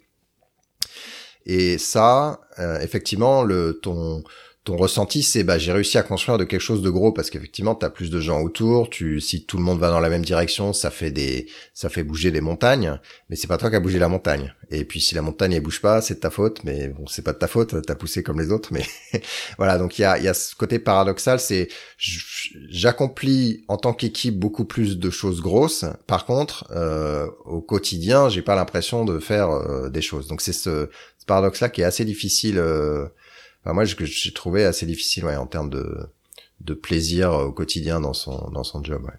Après, il y avait une, elle avait une suggestion dans le deuxième article justement euh, que je trouvais intéressante. Euh, C'était l'idée de faire du pair sur le management, c'est-à-dire d'avoir un manager et un tech lead qui travaillent conjointement, parce que euh, ce qu'elle disait aussi, c'est que de toute façon, le, le métier de, euh, alors je pense qu'elle elle oppose ces deux notions de management et d'ingénierie parce qu'elle elle parle de manager d'ingénieur et elle dit bien un manager d'ingénieur c'est particulier, c'est-à-dire que tu, peux difficilement l'être si t'as pas une expérience technique qui fait que tu vas comprendre de quoi il est question. Et, euh, et donc voilà, il y avait cette idée de, elle expliquer qu'un manager peut il va pouvoir continuer à coder, mais pas sur le chemin critique. Donc, il va pouvoir faire, par exemple, de la revue de code, mais c'est pas lui qui va démarrer une nouvelle feature. Par contre, le fait de pairer avec un, tech lead peut être une manière pour lui de garder un pied plus facilement euh, sur le côté tech. Ouais, nous on a pas mal de. Donc ouais, la clé c'est tu prends une nouvelle fonctionnalité, mais que de toute façon personne n'a le temps de faire ou un truc qui est, qui est là sur le côté. Le, le euh, truc, voilà, un petit peu sur le critique, bord, que, qui est pas prioritaire et que personne. euh, Genre euh, rendre les logs en couleur ou un truc Ouais. comme ça. oh, c'est pas gentil pour Maven ça. Voilà, donc super article si vous vous posez des questions. Euh, c'est un super article euh, qui, qui résume un peu les choses, bon un peu cash avec mais avec des licornes et des jolies petites images qui ont aucun rapport avec le schmilblick. Euh, voilà. Euh, sinon Un article Euh, qui m'a énervé. sur le monorepo, ouais. Vas-y ouais, il m'a alors. gonflé. Euh, donc c'est un article qui s'appelle euh, Monorepos Please Don't. Donc s'il vous plaît, ne le faites pas. Et en fait, l'auteur va euh, exposer les bénéfices supposés euh, de, du monorepo. Donc le, le monorepo, si vous voulez, c'est quand vous allez avoir plusieurs projets que vous allez mettre dans un seul repository. Et euh, donc il y a des, euh, à chaque fois en fait, il va exposer le bénéfice supposé et euh, il va opposer euh, les, les problèmes rencontrés. Donc par exemple le fait que on est censé avoir moins de duplication de code et que c'est censé encourager les devs à, à collaborer sur les infras qui sont partagées. Et puis il dit bah ouais mais en fait vous pouvez pas faire de grep dedans parce que le truc est beaucoup trop gros donc euh, votre vous pouvez même plus à la fois avoir le rep- repository localement. Euh, pour ça il faut avoir un virtual file system qui va permettre à seulement une portion du code d'être présente physiquement ou alors un mécanisme d'index hyper puissant. Euh, donc c'est ce que font les grosses compagnies hein, parce que c'est comme ça que travaillent euh, Facebook, Google, Twitter, Microsoft. Euh, Windows par exemple est développé en monorepo et c'est vrai que souvent ils ont des outils des outils internes qui vont permettre justement d'avoir ce, ce truc euh, ce virtual file system qui va vous permettre d'avoir juste la portion du code présente localement ou des choses comme ça. Et euh, alors il disait aussi, euh, bah, on est censé avoir un seul build, et plus euh, vraiment se préoccuper du management des dépendances. Sauf que euh, c'est pas si simple que ça, etc. Que les refactos sont censés être plus faciles et puis que la parce que la recherche est censée être plus facile vu que tu es dans le même repo et que tu dois pouvoir tout fixer en un commit, mais qu'en fait pas du tout parce que euh, euh, si tu vas introduire un breaking change dans une librairie, t'es pas plus capable de voir ce que t'as impacté. Donc euh, de toute façon, tu finiras par faire une nouvelle API à côté et aller déprécier l'ancienne partout. Bon voilà, enfin je, je je vous laisse lire le truc et puis terminer par euh, les inconvénients. Alors c'était assez marrant parce qu'après il listait les deux inconvénients, mais en revenant sur ouais mais c'est vachement mieux de l'autre côté. Euh, donc il disait le premier inconvénient c'est le fait que ça introduise un couplage fort entre les projets et que euh, ça fragilise le développement de logiciels open source parce que euh, c'est vrai qu'un t'as pas de projet open source monorepo, euh, Spring n'est pas open source quoi, donc n'est pas monorepo pardon. Et euh, alors qu'il dit bah les, poly- les polyrepos ça offre un découpage qui est plus clair et qui va encourager euh, les développeurs à, penser à leur contrat d'API euh, avant tout, etc. Et donc le deuxième inconvénient, c'est bah, la scalabilité de du VCS parce que bah, sur une énorme base de code qui va bouger très très vite, ça se passe pas bien. Il prend l'exemple de Twitter qui a commencé il y a cinq ans et apparemment ils en sont il y a un moment dans, dans leur organisation où ils expédiaient carrément un disque dur avec le, le repository aux nouveaux arrivants parce que ça allait beaucoup plus vite que de le cloner. Bon. Euh, en fait, il y a une seule chose dans l'article euh, avec laquelle je suis d'accord, c'est le fait que le partage de code, la collaboration, le couplage, tout ça, c'est le résultat direct de la culture générale d'ingénierie de la boîte, et que ça n'a rien à voir avec le fait d'être en monorepo ou en polyrepo. Et euh, donc lui, il expose ça en disant donc le faites pas, ne faites pas de monorepo. Bon, bah nous on a tout passé en monorepo il y a quelque temps, et ça se passe bien en fait. Euh, donc Après, Je- t'as combien de lignes de code dans ton monorepo de lignes de code, je serais pas capable de te le lire, mais on a une vingtaine de projets. Alors après, c'est pas. Enfin, moi, je, moi, je le vois à l'échelle de, de, de Google. En fait, le, moi, l'article me parle quand même, parce que quand je vois tout ce qui chez Google a dû être réinventé, des outils de refactoring en ligne, d'outils de review, d'out- enfin, il y a tellement, tellement, tellement d'outils pour arriver à ce que les monorepos fonctionnent quand c'est une taille gigant, gigant, gigant, gigant, gigantesque. Euh, je me dis, bah, il a peut-être pas tort en fait, mais tant que mais c'est là mon point, Guillaume. Ah. T'as combien de personnes qui vont lire cet article et qui ont une base de code de la taille de celle de Google ou de Twitter? Ah T'en as bah, pas tant oui, que ça? Non, non, y en a pas beaucoup. Donc tu vois, en fait, le mec, il publie tout l'article en se focusant sur les gros qui le font. Et il est évident que quand tu t'appelles Google, Facebook, Twitter, euh, machin, c'est largement plus compliqué, on l'imagine bien, Mm. mais tu as tout un tas de choses qui sont beaucoup plus compliquées. Maintenant, quand tu es sur des projets de taille beaucoup plus raisonnable, bah euh, non seulement on l'a fait, mais en plus, enfin, il y, a- il y a des trucs vraiment que je trouve complètement faux dans dans ce qu'il disait. À un moment, il disait bah non, mais tu gagnes pas de temps sur les builds parce qu'il faut que tu rebuilds tout. Bah non, euh, nous en fait, on a un guide diff qui fait que euh, quand on push, il va aller regarder chaque sous-projet et il rebuild que ceux qui ont bougé, il rebuild pas tout et en plus il build en parallèle, donc ça change rien. Et donc le, tu vois, en fait, l'article m'a énervé parce que Ok. Et donc c'est quoi les avantages que vous, enfin, Bah, les avantages pour nous, c'est que hum, si tu veux, quand on justement, quand tu avais des modifs qui impactaient tous les projets, et ben tu te retrouvais avec 20 merge requests. Là, t'en as qu'une, elle est atomique et euh, t'as tout modifié d'un coup. Tiens, j'ai une euh, question, attends, tiens, euh, parce que c'est un truc qui me titillait en lisant l'article. Guillaume, je sais qu'il y a la notion de de honneur sur un certain nombre de, enfin sur les composants euh, Google. Donc il y a machin qui est responsable de je sais pas quoi telle partie de Gmail et donc il doit faire la revue. Enfin, un des honneurs doit faire la revue euh, pour que ça passe. Si du coup n'importe qui peut faire une pull request, enfin l'équivalent d'une pull request Ouais. chez vous, mais euh, le honneur euh, doit la valider en gros. Mais quand tu fais, euh, tiens, si tu refactores Guava et que tu changes un truc et que tu pètes l'API, donc là tu tapes, euh, je sais pas combien de Mhm. dizaines d'applications chez vous. Mhm. Euh, là du coup, ton ta pierre, elle va passer une fois que tous les honneurs vont avoir validé le truc, c'est ça? Alors il y a, y a quand même plusieurs choses. Il y a le fait que des fois, alors donc en imaginant que ta pierre est correcte et corrige euh, tous les impacts de tes changements. C'est ça que tu veux dire? Parce que Ouais, le, le- ouais, le ouais. truc aussi, ok, parce que sinon en fait on a tout un tas de systèmes de si tu commits quelque chose et qu'en fait en cascade ça va péter des projets. T'as des t'as des niveaux de seuil où ça va rollbacker automatiquement tes tes commits, tes pierres, etc. Tes changes, tes CL. Euh, donc en imaginant qu'ils ont, ouais, comme de toute façon tu vas pas committer directement et que ça doit être reviewé. Euh, de, de toute façon, il y aura effectivement quelqu'un qui va dire ah ouais mais non, euh, t'es fou de faire tous ces changements là vu l'impact que ça a ou pour x ou y raison. Euh, et après, je sais pas très bien en fait effectivement comment ça fonctionne au niveau euh, bah, des, des honneurs, des je, je sais pas comment ça fonctionne. euh, ouais. Euh, Peut-être que du coup, structurellement, Euh, naturellement, si tu fais un truc qui change tout, euh, tu vas avoir tellement de gens à convaincre que tu vas pas le faire au final. Ouais, mais euh, ouais, ouais, ouais, ouais. ouais. Bon, Non, je sais que je Guava sais pas, moi, spécifiquement, de toute façon, il, voulait, les- il pétait pas les trucs parce qu'il disait c'est l'impact il est trop. euh, Ouais, important pour ouais, toi. fatalement, ouais. Mm. Énorme. oh, désolé, euh, Audrey, vas-y du coup. je Ah non, mais perdu c'est ton c'est- fil. y a euh, a pas de souci. Non, non, mais enfin voilà, de toute façon, moi j'avais un petit peu euh, résumé mon. Donc vous, c'est avoir une pull request qui est commune quand tu veux changer quelque chose qui est cross de la société en fait. Qui a- Ouais. Mais alors vous avez après, qu'un seul contre, produit, vous. Est-ce que vous avez qu'un seul produit? Est-ce que vous êtes monoproduit en termes non. de boîte? Bah non, en fait, enfin on a on a un produit qui va euh, qui présente plusieurs applications. Et, euh, Ouais, et donc on est en en, fait, tu vois. euh, c'est un produit mais avec plusieurs applications à l'intérieur et euh, des microservices parce que euh, bah, tu as un certain nombre de services justement qui sont communs à plusieurs applications, toute la partie sécurité, authentification, etc.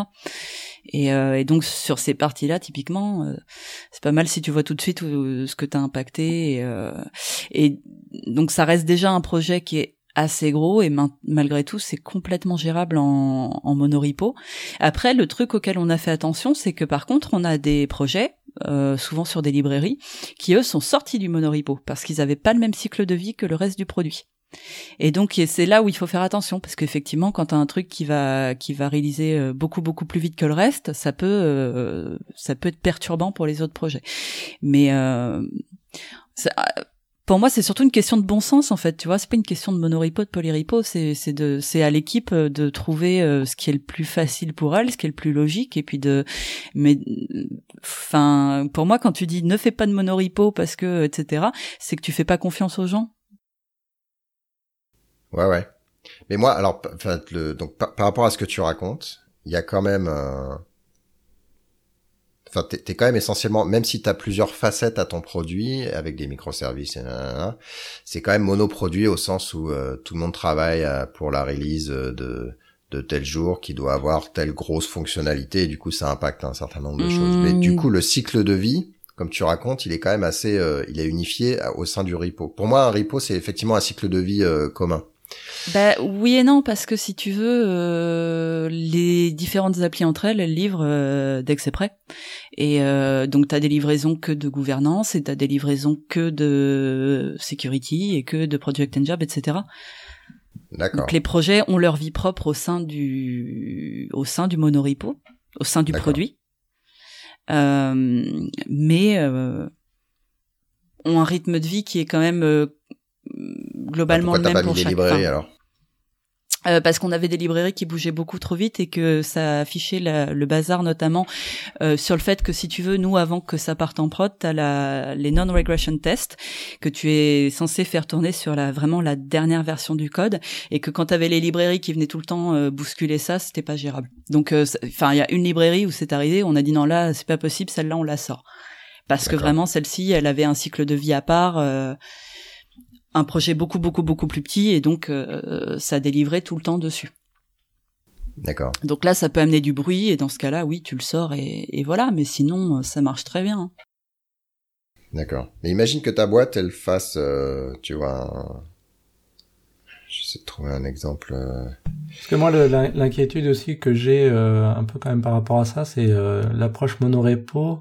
Est-ce que du coup, euh, au niveau de la séparation, euh, de faire des API clean, euh, implémentation clean, etc., est-ce que vous vous dépendez pas plus facilement d'autres choses dont vous n'auriez pas forcément besoin? Quand tu dis d'autres choses dont on n'aurait pas forcément besoin, Bah, bah alors je vais, je vais illustrer, euh, c'est, bête, mais euh, moi quand je suis arrivé chez Google, donc il y a ton, le, l'orientation, on appelle ça, euh, le, le petit stage que tu fais euh, à la maison mère, euh, tu as des petits travaux euh, pratiques, et par exemple juste pour faire Hello World dans le monorepo, tu avais quand même besoin de dépendre de certaines choses et par dépendance transitive, vu que du coup c'est un monorepo, tu fais moins attention, vu qu'il y a des build cache comme dans Gradle, vu qu'il y a plein de trucs comme ça, tu te dis, enfin tu te dis, euh, sans même le vouloir en fait, à un moment tu dépends de quelque chose qui transitivement, bah moi pour mon espèce de, enfin c'était un peu plus qu'un Hello World, mais l'équivalent d'un Hello World, je dépendais de euh, la voiture autonome de Google. Et tu te dis, mais pourquoi mon code dépend de la voiture autonome de Google? Bah, alors là, c'est l'extrême hein, exemple que, que je donne, mais où du coup, on fait moins la séparation en API, implémentation, en module, et euh, du coup, des fois, enfin, tu risques d'avoir peut-être une architecture de ton code un peu plus euh, spaghetti que tu ne l'aurais voulu euh, si tu n'avais pas été en monorepo. alors on a non, on n'a pas ça parce qu'en fait, on au sein de l'équipe, on est en micro team et euh, chaque micro team travaille sur euh, Enfin, chaque personne en fait est attribuée à un ou deux projets. Les micro-teams, elles vont varier en fonction des urgences et euh, et donc quelque part, tu es toujours en train de travailler sur euh, juste sur ton projet. Euh, et si tu si tu ouvres une API, tu vas réfléchir à ton client, mais tu vas pas. Enfin, je je sais pas vraiment bien comment te l'expliquer, mais on n'a pas ce côté euh, justement spaghetti. On fait quand même attention à ce que ce soit très séparé, à pas à pas créer trop de dépendance euh, de partout, non. Hmm, ok. Parce que, alors là, sur un scope encore beaucoup plus petit, mais par contre, mais euh, par exemple, sur le projet euh, Groovy, avant, euh, enfin bon, ça fait plusieurs années qu'on a un projet qui est, modulaire maintenant, mais et hum, c'était pas le cas avant, et du coup, ça nous pose aussi des problèmes encore aujourd'hui pour la modularité euh, avec les modules Java, mais euh, on avait par exemple, des, on a des modules qui s'occupent, je sais pas moi, du parsing XML, d'autres qui font du JSON, d'autres qui font euh, des vieux modules qui faisaient encore du swing, des, des choses comme ça. Euh, et en fait, comme c'était entre guillemets monorepository dans le sens où t'es dans, dans un seul repository euh, Git, euh, il y a des choses qu'on a mis à certains endroits, dans certains packages, qu'on pouvait plus séparer dans proprement en tout cas dans les repos par package. Et du coup, on a des problèmes maintenant aujourd'hui parce qu'il y avait des choses utilitaires qui sont dans le cœur, mais qui étaient vraiment utilisées que par des modules et qui du coup auraient été réutilisées par ailleurs. Du coup, on a des dépendances qui n'auraient pas dû, euh, enfin, on, on fait le ménage petit à petit, mais on a eu des dépendances internes entre différents modules qui n'auraient pas dû être, en fait. Et je l'ai vu Bah, dans un c'est- scope plus restreint, quoi. C'est pour ça qu'on a fait une V2 euh, orienté microservice en fait, parce que au départ il y avait qu'un produit, une Ouais. seule application et que donc elle faisait euh, tout et euh, Mm. et que il y a des dépendances qui s'étaient installées et donc euh, euh, comme justement il fallait qu'on retravaille complètement cette appli euh, euh, d'un point de vue métier également, bah on en a profité pour euh, on est en train de la tuer là petit à petit et on en a profité pour ressortir les trucs en disant mais ça c'est complètement isolé, c'est une application à part et euh, et voilà et typiquement tout ce qui est euh, tout ce qui est un peu commun comme ça les modules de sécurité tout ça c'est des applications à part. Ok. Super. Partie sécurité après. Il y avait un, il y avait un truc, euh, enfin il y a, il y a un truc super euh, côté sécurité. Euh, en janvier, l'Union européenne a démarré euh, des bug bounty sur des logiciels euh, free et open source. Euh, donc c'est un, un projet nommé FOSSA, euh, Free and Open Source Software Audit, qui a été lancé en 2015 euh, suite à l'identification de failles de sécurité dans des projets euh, comme la Lib OpenSSL par exemple. Donc des projets euh, qui étaient utilisés en interne par bah, des institutions de la enfin par les différentes institutions européennes. Donc Julia Reda, qui est une députée euh, parti pirate allemande, et Max Anderson, un de ses collègues, ont lancé justement l'initiative FOSSA. En 2015-2016, ils ont commencé à faire un inventaire de toutes les libres, tous les projets open source qui étaient utilisés par les institutions européennes et ils ont demandé aux citoyens de voter sur les projets audités. Euh, donc les deux qui ont été audités à ce moment-là, c'était Apache HTTP Server et KeePass. Et, euh, et donc ils ont étendu l'an dernier le projet pour trois ans de plus. Ils ont donc rajouté les bug bounty sur euh, bah, les projets en question et euh, ils ont aussi lancé l'organisation de hackathons qui vont permettre aux développeurs des institutions européennes de travailler avec les développeurs des projets open source. Donc, si vous voulez part- participer au Bug Bounty, euh, il y en a 14 qui ont été lancés. Il y a notamment sur Kafka, sur VLC, sur KeePass, Symfony, Tomcat, Drupal, etc. Moi, j'ai trouvé une super recette de bounty sur euh, Marmiton et que j'ai essayé et c'était pas mauvais. hein. Et t'avais pas de bug dedans? Tout va bien? Euh, non. Ah, c'est dégueulasse.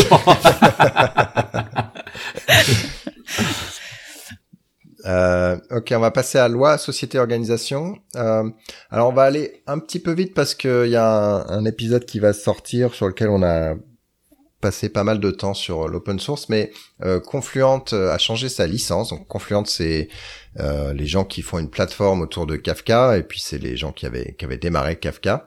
Euh, c'est dans la même veine que les évolutions avec MongoDB, euh, Redis Lab. Redis, mm. Ouais, voilà. Et donc c'est une ce que j'appelle le faux open source, c'est-à-dire que ils disent bon, bon c'est une licence open source sur laquelle on a rajouté une clause qui en gros interdit aux gens qui aux grands cloud providers Amazon euh, de euh, en gros prendre le code et puis euh, le faire des choses chez eux, D'en de faire pas un redonner service. et d'en faire un service, voilà Voilà. et de et de pas redonner euh, les, les le truc. Donc si tu veux en faire un service, Monsieur Amazon, euh, viens nous acheter notre plateforme. En gros. Ça ça pose plein de problèmes, ça a lancé plein de discussions euh, là-dessus parce que bah alors Confluent juste pour euh, spécifiquement là-dessus, Kafka reste open source 100%, c'est vraiment les choses qu'il y a autour mais c'est des choses euh, très intéressantes notamment KSQL ou des choses comme ça. Donc des choses que il y a des chances que vous utilisiez si vous avez une utilisation un tant soit peu euh, un tant soit peu avancée de, Kafka en termes de, consommation data. Donc ça pose bon soit vous en foutez parce que de toute façon vous êtes là pour le- la fonctionnalité euh, et puis ils essaient de rassurer en disant non mais le code reste libre euh, on, qu'on travaille en communautaire euh, comme on veut vous pouvez le voir etc Euh, il y a juste ces restrictions et on vous promet il y aura jamais d'autres restrictions.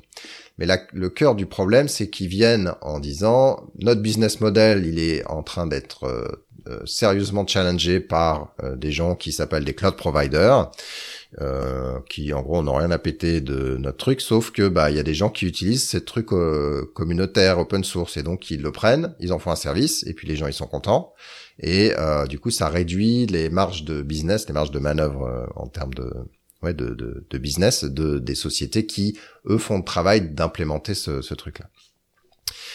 Donc, ça a généré plein de discussions autour du, mais c'est pas le job de la communauté open source de faire que ton business open source euh, fonctionne. Le business open source, tout le monde a, savait que c'est difficile.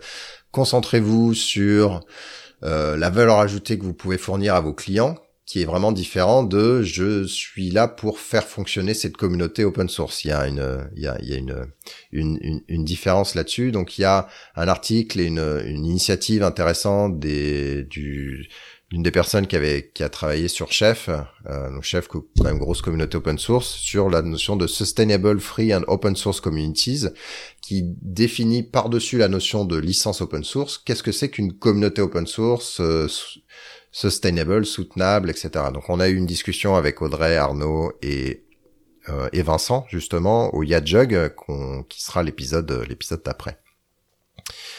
Euh, il y avait le l'article sur Open Source Midlife Crisis qui est vraiment très bien. Je sais pas comment le résumer, je sais pas qui l'a rajouté. C'est moi. Euh, et effectivement, alors il, il est assez intéressant.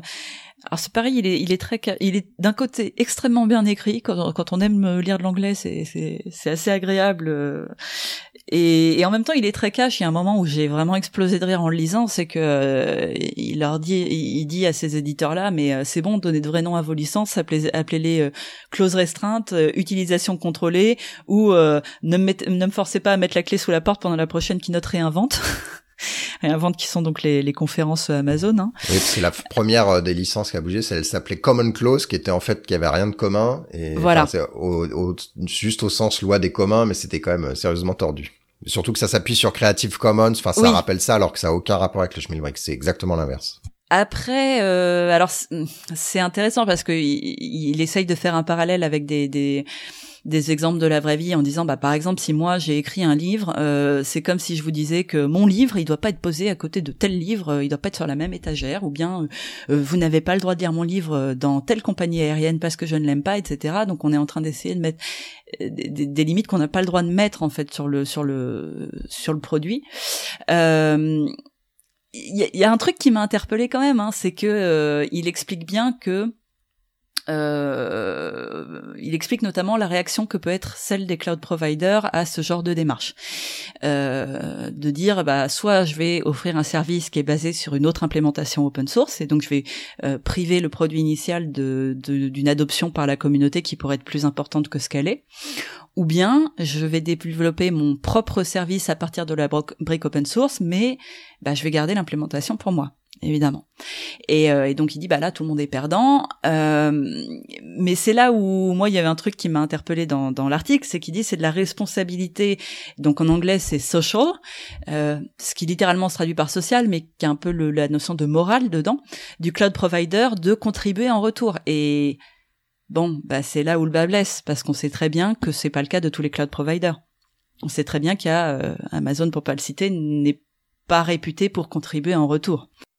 Non, mais puis de manière de manière générale, hein, la plupart des cloud providers, en pourcentage du code qu'ils produisent, la part la part open source elle est quand même très très faible. Tu vois, c'est c'est pas leur métier d'être des communautés open source. Mais c'est vrai que euh, tu tu pourrais imaginer qu'il y ait un, un, petit peu, enfin voilà, c'est c'est ce que lui explique, c'est que c'est de la responsabilité donc entre guillemets morale du du cloud provider de contribuer en retour. Et bon, la réalité des faits et que euh, ça se passe pas quoi.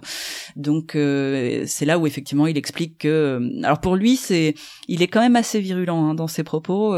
pour lui ce, ce cette façon de fonctionner, de modifier le, les licences, c'est la réaction de boîtes qui savent pas comment faire de l'argent, qui n'ont pas de business model valable, etc. Ce qui est intéressant parce que justement Confluent dans l'article où ils expliquent leur changement de licence, euh, fait une déclaration en disant bon bah voilà, euh, il y a deux trucs dont on a peur, deux réactions dont on a peur, et l'une des deux c'est que vous pensiez que Confluent est sur la paille et que on va mettre la clé sous la porte, et c'est absolument pas le cas. Et il se veut très rassurant sur la, la sécurité financière de l'entreprise.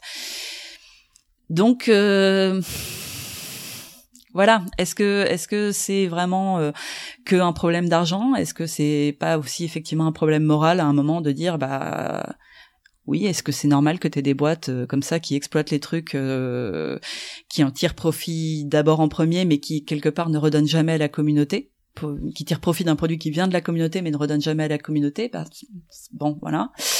Et, euh, et donc c'est là où il, où il suggère que effectivement dans les options qui sont tout à fait, qui sont plus certainement plus logique en termes de business model pour les sociétés éditrices qui se basent sur des produits open source, bah, c'est de faire du support, c'est de faire du service, c'est de faire de la formation, c'est de faire, euh, c'est justement là où ils ont une, une valeur euh, ajoutée à amener. Et euh, voilà, ce serait ça pour résumer le deuxième en fait. Merci. Parce que bon, c'est, je vous encourage à le lire parce qu'il est très intéressant. On avait mentionné, alors, je sais pas si on l'avait mentionné, mais en tout cas, il y avait un article par un avocat qui expliquait euh, aussi l'historique open source, les licences et pourquoi euh, pourquoi il y avait ces débats-là, etc. Mais que je trouvais beaucoup moins euh, lisible et compréhensible parce qu'il était quand même beaucoup plus orienté sur le légal, euh, legal. du coup, celui-là, moi, je trouve vraiment très bien. Euh, on en est où du coup? Oui, euh, il y a euh, quelque chose. on en avait déjà entendu parler. Moi, enfin, j'ai l'impression que j'en avais déjà entendu parler, mais il y a ces notions de donc les fake news. bon, rien de nouveau sous le soleil, mais après il y a la notion de deepfake qui est la, en fait, prendre une vidéo et faire comme, enfin, simuler qu'une personnalité parle et bouge. Alors c'est du détournement d'image. Euh, de vidéos et d'images. En fait. C'est-à-dire que on donc il y a deux cas où ça arrive. Euh... Euh... alors, on va reprendre les choses mm, par genre. bon, bref. Donc la plupart des détournements qui sont faits en, en deepfake avec des hommes sont faits dans un but humoristique, mais de plus en plus politique. Euh, donc pour faire du deepfake, il faut avoir euh, une base de données d'images de la personne qu'on veut détourner. Euh, donc évidemment, c'est assez facile de le faire avec des célébrités ou de le faire avec des hommes politiques puisqu'on a énormément de contenu et qu'on donc on peut facilement prendre ces images et les mettre sur une vidéo euh, où le personnage va se retrouver à faire complètement autre chose ou à dire complètement autre chose. C'est le cas par exemple avec euh, il y avait une vieille vidéo de Barack Obama euh, qui disait que Trump est un idiot absolu, euh, etc. et qui est un gros détournement. donc ça pose un premier problème. Ça veut pas dire que c'est pas faux alors en fait. oui, mais je pense qu'il est suffisamment malin pour ne pas tenir ce genre de propos en public. euh, donc là, ça pose un premier problème quand on prend cet, euh, cet aspect euh, détournement dans un but politique, c'est que euh, on va encore plus euh, fragiliser le euh, comment dire justement l'aspect la confiance. information. La confiance dans l'information et dans ce qu'on entend en fait Exactement.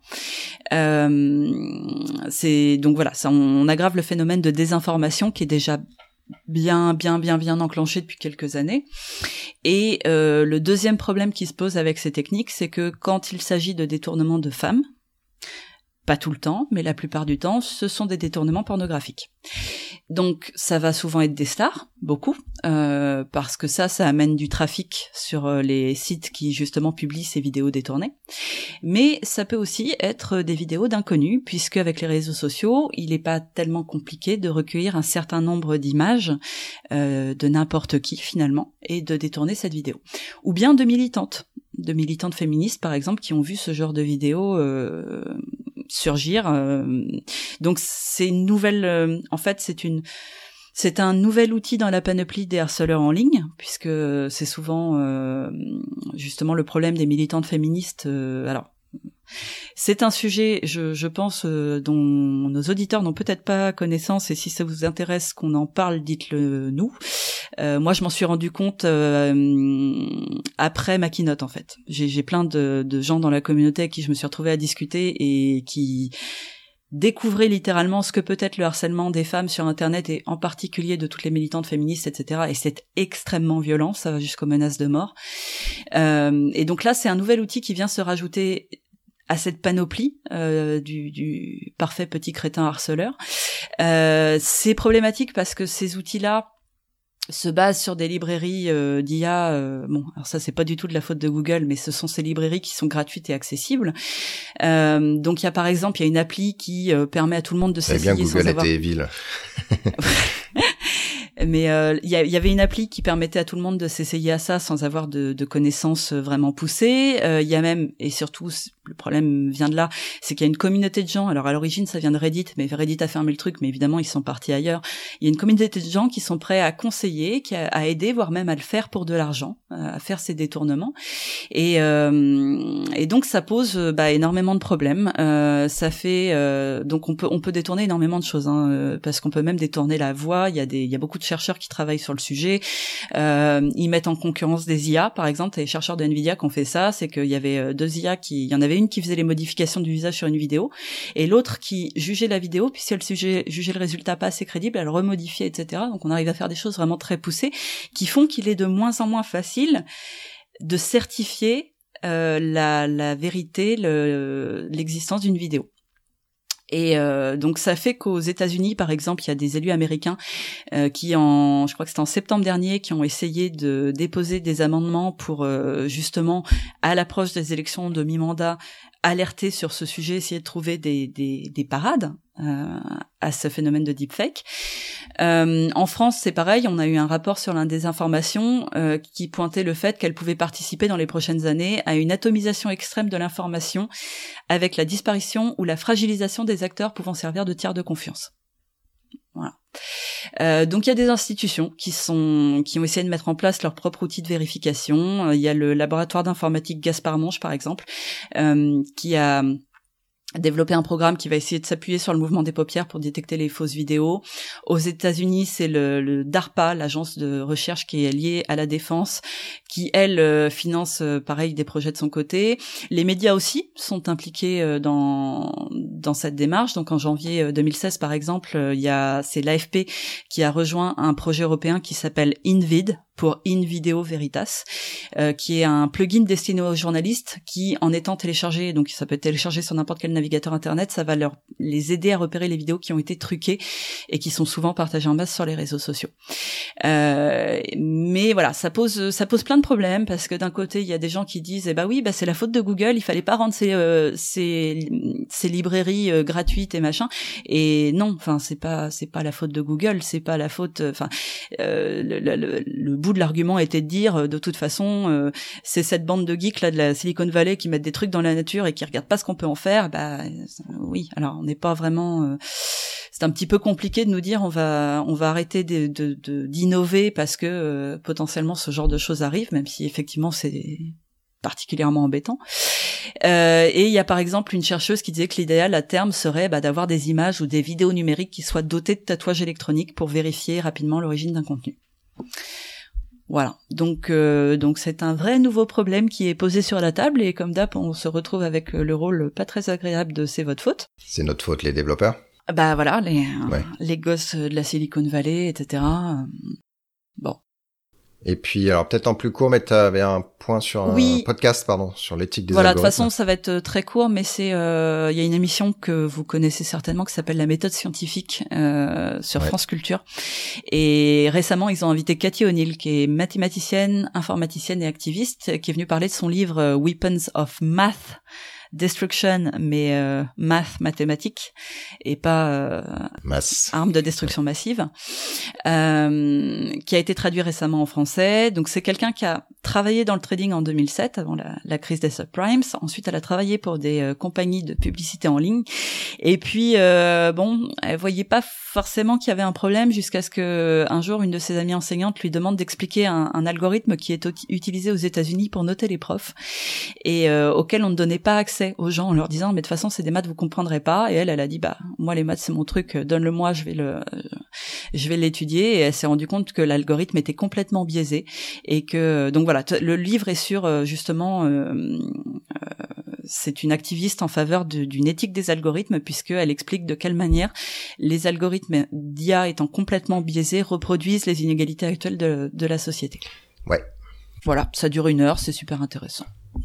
Et c'est en français ou parce qu'elle est anglaise, non? Oui, mais elle avait, une, elle avait un traducteur. Donc euh, c'est complètement en français. Ok. Euh, voilà, on va passer à l'outil de l'épisode. Alors c'est non, oui, on va passer à l'outil de l'épisode. C'est Scratch 3. J'ai inversé les deux. Scratch 3, qui est la nouvelle version de Scratch. Euh, donc si vous avez des enfants ou vous voulez faire des Vox for Kids, euh, bah, allez ouvrir Scratch 3 parce que bah, c'est vraiment le truc de base euh, pour intéresser les enfants. c'est très visuel, très graphique. ça marche à tous les coups entre guillemets, en tout cas pour ceux pour lesquels la fibre peut, peut avoir un match. Euh, je sais pas, j'ai pas regardé. J'espère que c'est pas en Flash. non, non, justement. En fait, ah c'est une refonte complète en HTML, CSS et JavaScript. Et, euh, et ils ont beaucoup bossé, bah, notamment avec les gens de chez Google, parce que chez Google, tu avais un truc qui s'appelait Blockly et qui était pareil, un mécanisme de bloc d'instruction et qui au niveau graphique était top. Donc ils ont fait toute la refonte euh, en s'inspirant justement de Blockly. Euh, il y a des nouveaux blocs, il y a des nouveaux effets sonores, euh, il y a des nouveaux éditeurs pour les lutins. On peut faire encore plus de choses. Et alors, bon, par contre, niveau navigateur, il, il faudra avoir une version plutôt récente puisque Scratch 3.0 va utiliser par exemple les web workers WebGL. Mais euh, et puis il y a des nouvelles extensions, il y a Speech, il y a Google Trad, tout ça. D'accord, cool. Donc essayez. Et puis euh, voilà. Et euh, et donc la rubrique débutant, euh, c'est euh, alors je sais pas si vous êtes au courant, il y a cette notion de the mother of all demos qui est une démo qui a été faite, alors je sais plus quand, euh, 1968. ans, mais voilà, 1968 par euh, Doug euh, Engelbart et son équipe, qui euh, en gros définit la façon de travailler sur les ordinateurs de manière graphique. qui, il y a des choses qui sont limite pas encore là après 50 ans et ces gars-là, ils ont travaillé sur des prototypes pendant pendant quelques années et ils ont fait une démo devant euh, un panel de gens et ça a été une une démo qui a influencé ben, donc les 50 euh, prochaines années de l'interface utilisateur. Donc euh, la notion de Skype avec la vidéo dans un coin quand on travaille avec quelqu'un, la notion de partage d'écran, la notion de alors hyperlien, je crois qu'il avait, je sais plus si c'est eux qui l'ont inventé ou ils l'ont repiqué, mais la notion de, ben, je suis en train d'écrire, je peux cliquer pour étendre étendre une liste, définir la notion d'une liste, rajouter des choses, la couper en deux, euh, tous les trucs qu'on prend pour euh, pour évident, euh, qui ont en fait été expérimentés, inventés par par cette équipe. Et donc il y a, c'est en dix morceaux, je pense que ça prend une heure et peut-être une heure et demie. Euh, et moi, je, enfin, je voulais absolument voir cette euh, démo. Euh, la, la, démo, je crois qu'elle dure assez longtemps, mais je voulais voir euh, cette démo et je n'avais jamais trouvé. Donc là, pour les 50 ans, il y a, euh, il y a un site web qui a été monté avec la démo justement euh, sur YouTube. Enfin, en tout cas, des, des des résumés des parties clés qui sont qui sont dessus et c'est c'est juste c'est juste magique à voir en se disant ah tiens mais ça vient de là ok d'accord c'est eux qui l'ont inventé ah tiens ça euh, on n'est pas encore au point là-dessus c'est intéressant vers là où ils se projettent c'était juste euh, magique de, de passer ce temps-là à regarder la démo. Voilà donc je vous encourage à le faire. Eh ben je crois que nous sommes au bout. Il ne reste plus que les conférences ouais. voilà Snowcamp du 23 au 26 janvier. Euh, le Tour Tech le 1er février. Euh, DevFest Paris le 8 février DevFest du bout du monde, c'est quoi C'est Brest? Ouais. ouais. euh, le 22 février, pardon. Kanfu, alors c'est encore au-delà du bout du monde puisque c'est à Montréal, du 13 au 15 mars. Le Brightscamp euh, du 20 au 22 mars 2019. Le CFP est ouvert jusqu'au 20 janvier. Il est prolongé, alors allez-y. Ah, d'accord.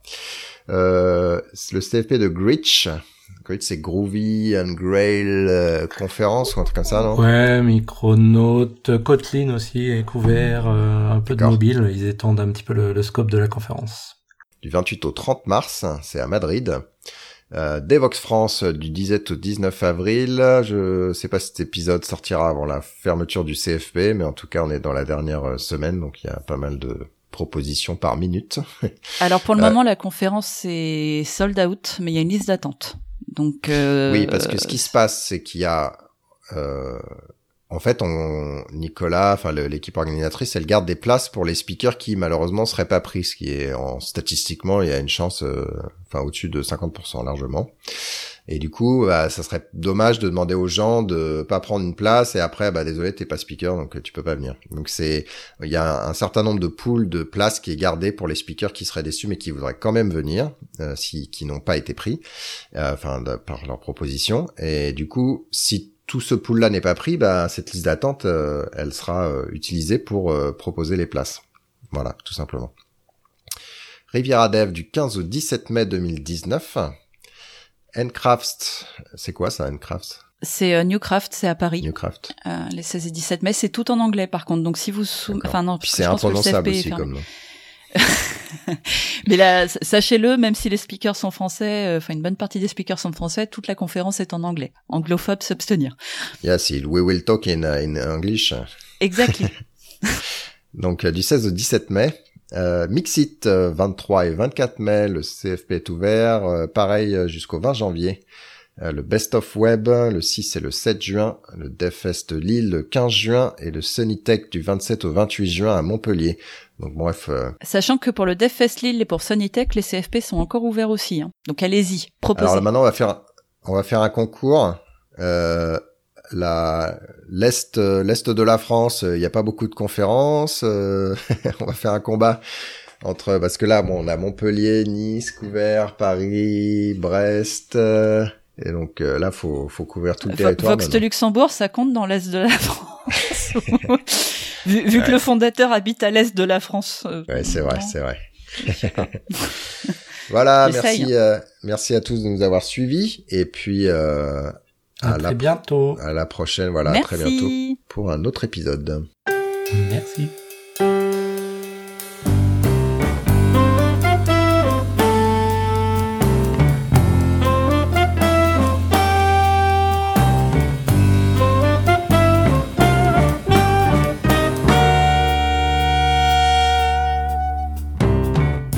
Thème musical est le thème numéro 3, gracieusement offert par podcastem.com. P-O-D-C-A-S-T-T-H-E-M-E-S.com.